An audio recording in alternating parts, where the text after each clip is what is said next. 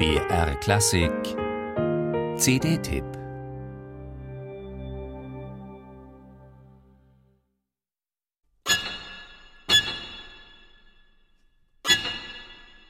Es geht um Leben und Tod in diesem Stück. Es wird einem die Seele aufgeschnitten, und zwar ohne Narkose. Und man muss diesen Schmerz spüren. Es ist wie, wie eine Kreuzigung ist es. Nicht nur für die Geigerin Patricia Kopaczynskaja, sondern auch für den Hörer ist das halbstündige Duett für Violine und Klavier von Galina Ustwolskaja eine Extremerfahrung.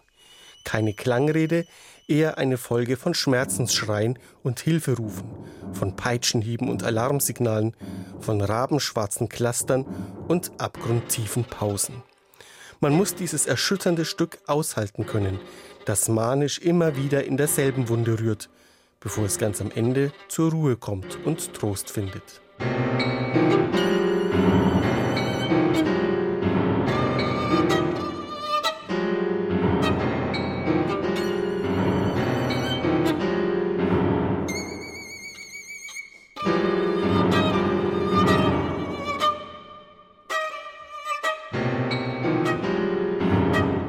Was muss ein Mensch erlebt haben, der eine solch verstörende Musik schreibt?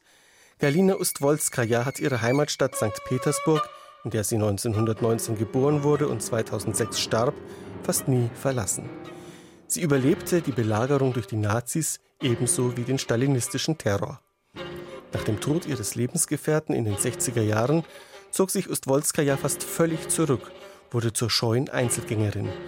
Ihre kompromisslosen Werke, gerade einmal 25 an der Zahl, konnten erst nach Jahrzehnten gedruckt werden.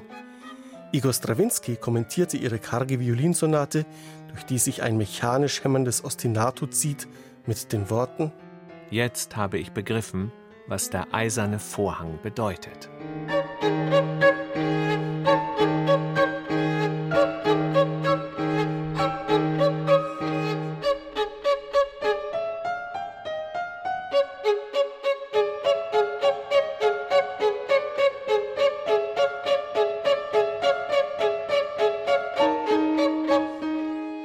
Für Patricia Kopaczynskaja und den Pianisten Markus Hinterhäuser ist die Musik von Galina Ustwolskaja ein existenzielles Anliegen.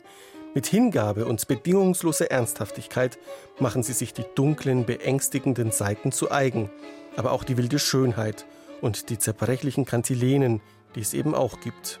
Für das frühe, noch relativ konventionelle Klarinettentrio, das Ustwolskajas Lehrer und Verehrer Dmitri Schostakowitsch in seiner Musik gleich mehrfach zitierte, werden sie von dem Schweizer Klarinettisten Reto Bieri sensibel unterstützt. Die Musik von Galina Ustwolskaja, einzigartig intensiv, aber auch einzigartig fordernd und daher selten zu hören, braucht solche überzeugenden Anwälte wie Patricia Kopaczynskaja. Das Spielen von diesen Stücken ist fast ein traumatisches Erlebnis. Nachdem es vorbei war, dachte ich, jetzt kann ich eigentlich sterben. Ich habe das Wichtigste gemacht.